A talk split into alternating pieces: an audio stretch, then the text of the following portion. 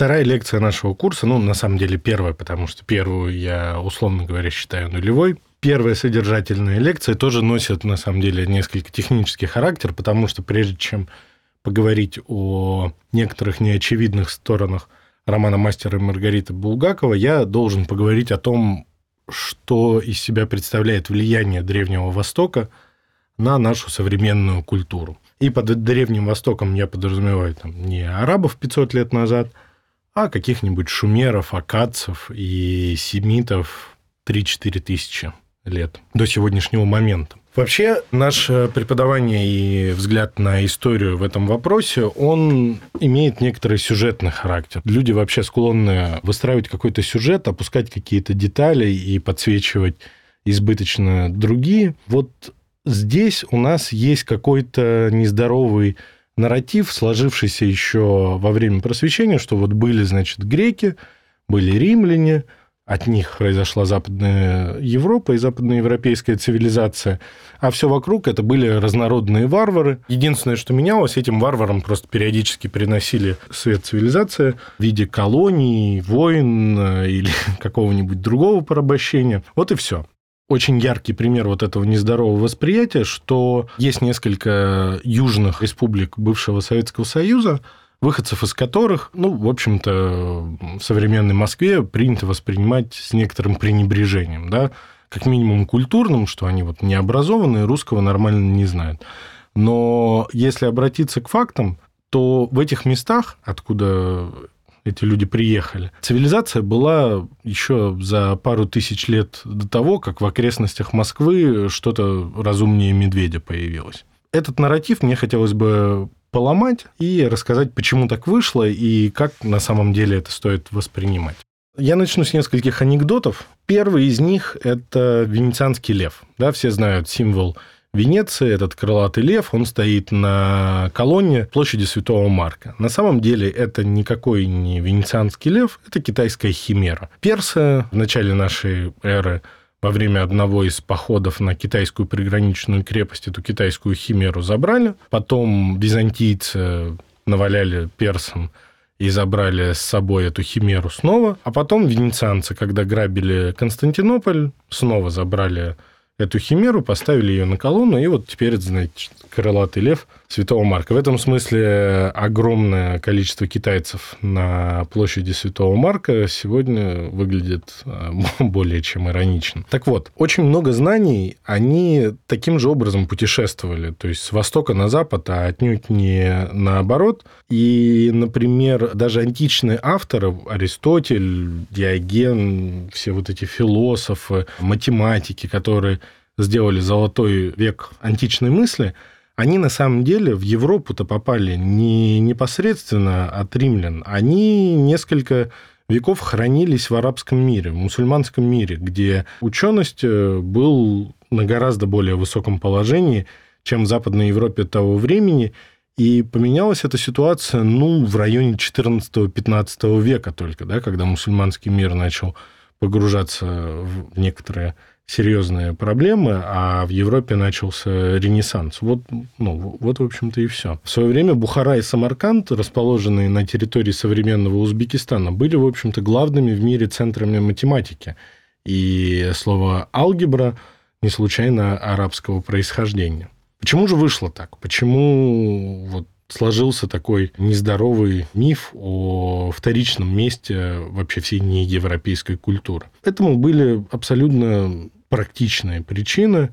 И для того, чтобы посмотреть на один из самых ярких примеров их реализации, это Карфаген. Карфаген был эм, торговой республикой, контролировавшей всю торговлю в Западном Средиземноморье, и в определенный момент они сошлись в очень жестком конфликте с Римом. Это стало пуническими войнами, и это, на самом деле, Первая мировая война такого вида, потому что это определило судьбу дальнейшей цивилизации. То есть кто бы ни победил, Рим победил, от Карфагена ничего не осталось, включая его культуру, историю, ничего. Победили бы карфагеняне, Рим ждала бы та же судьба. То есть это была такая война на выживание. Так вот, один из э, элементов этой войны – это то, что римляне распространяли мифы о том, что, например, карфагеняне приносят своих детей в жертву, о том, что их солдаты едят пленных. То есть такой вот классический, совершенно черный пиар, для нас уже классический. И что интересно, буквально несколько лет назад американские ученые, которые исследовали руины Карфагена, они раскопали это детское кладбище и пришли к выводу, что никаких систематических жертв не было, что это было просто кладбище для детей, умерших в детском возрасте. Все, никаких жертвоприношений христианских младенцев там не было, и все это оказалось довольно нелепый миф. Но, тем не менее, закончилось это все тем, что полумиллионный город Карфаген, представьте, две с небольшим тысячи лет назад, полумиллионный город. В Европе такие города появятся в следующий раз во второй половине XIX века да, после античности. Вот этот город, его полностью уничтожают и засыпают песком. Такая вот история. Поэтому по римским источникам долго о Карфагене только и знали, как о таком вот варварском государстве, от э, которого Европу римляне и спасли. Но самое интересное соприкосновение в этом диалоге культур, оно случилось самое такое массивное по объему, оно случилось на полтора-два века раньше, во время завоевания Александра Македонского. Массовый образ этих завоеваний, он, наверное, лучше всего отражен запрещенным в Иране фильмом «300 спартанца», где, значит, атлетические, волевые греки с высокой культурой, значит, 300 а, обороняется от миллионов каких-то жуткого вида, просто каких-то мутантов, персов, которые единственное, как их побеждают, это путем предательства. Ну, а потом свет цивилизации несется дальше, и персов завоевывают. Это на самом деле было, мягко говоря, не так. И я позволю себе прочитать в виде цитаты надпись, которая была написана во дворце Дария I в Сузах о том, как дворец был построен. Земля была вырыта в глубину, и эту работу сделали вавилоняне. Дерево, называемое кедр, было привезено с гор Ливана. Ассирийцы довезли его до Вавилонии. Корейцы и ионийцы привезли его из Вавилонии в Илам. Кария и Иония – это современное южное побережье Турции. Дерево, называемое яка, привезли из Гайдары и Кармании. Это Иран. Употребленное здесь золото привезли из Лидии и Бактрии это восток Ирана и Таджикистан современный. Камни Капаутака и Сикаба, употребленные здесь, привезли из Сагдиана. Это Узбекистан. Камень Ахшайна привезен из Хорезма. Аналогично. Употребленные здесь серебро и бронза привезены из Египта. Украшения стен крепости привезены из Ионии. Слоновая кость, употребленная здесь, привезена из Эфиопии, Индии и Арохисии. Употребленные здесь каменные колонны привезены из города, называемого Абирадуш в Сузиане. Каменщики сделали их там. Ионийцы и лидийцы привезли их сюда. По золоту работали медяне и египтяне. Ишмалу делали лидийцы и египтяне. Кирпичи делали вавилоняне и ионийцы. Стены укреплений украшали медяне и египтяне. Ну, вот, в общем-то, довольно яркий фрагмент, показывающий, что над одним зданием работали и были использованы ресурсы с э, расстояния в несколько тысяч километров. Такого же уровня организации труда человечество достигнет только спустя несколько веков во время пика Римской империи, а в следующий раз и вовсе неведомо когда. Глупо довольно говорить, что персы были каким-то варварским народом, а их империя была такой кровавой ужасной тиранией. Это было довольно прекрасно организованное государство, и отмороженными варварами, которые военной силой чего-то добились, выглядели, конечно, греки на этом фоне. Вот, например, как обстояло дело с инфраструктурой. Напомню, что в Греции тогда, несмотря на общий культурный фон, Объединилась она как-то только во время персидских войн, а потом уже Александром Македонским. А так это было... Вот есть полис, да, в котором граждане что-то решают, и все, они в более крупные союзы почти не вступали. А в Персидской же империи в это время строят э, королевский царский путь от Египта до Индии в несколько тысяч километров. Дорога, где есть застава каждые 30 километров – вся эта дорога охраняется, то есть это уровень инфраструктурного качества, который становится доступен только уже в очень зрелой Римской империи. И тот же Дарий I, который построил дворец из первой цитаты и построил вот эту царскую дорогу, он же построил канал между Нилом и Красным морем. Это безумной важности вообще инфраструктурное действие, поскольку связь Средиземного моря с каким-то образом с Красным – это связь, которая позволяет не огибать Африку, да, либо не переходить на какие-то пешие маршруты. То есть в следующий раз мы смогли это сделать вообще во второй половине XIX века, построив Суэцкий канал, который радикально вообще изменил всю экономику в мире, там, сильно уменьшив расстояние между Индией и Европой. Вот персы смогли это сделать. Да? Еще, например, у них было безумное такое достижение. Это оросительная система, которая была сделана еще задолго до них, но они ее развили и поддерживали – вот все те места, которые мы привыкли воспринимать как безжизненную пустыню, вот если я говорю Иран, Ирак, вы вряд ли себе представляете зеленые джунгли или там благодатные поля, как какой-нибудь Италии или Германии. А между прочим, именно так дело и обстояло. И эти каналы, они были разрушены уже только в 13-14 веке, а до этого вот все это пространство, это была самая плодородная часть вообще земного шара, где благодаря вот этому оросительному земледелию в общем-то, крайне эффективно велось сельское хозяйство. Греки это понимали, и миф, на самом деле, об отсталости персов и их потомков, он был сконструирован уже сильно позже, и тем же римлянам он стоил одного из самых ужасных поражений.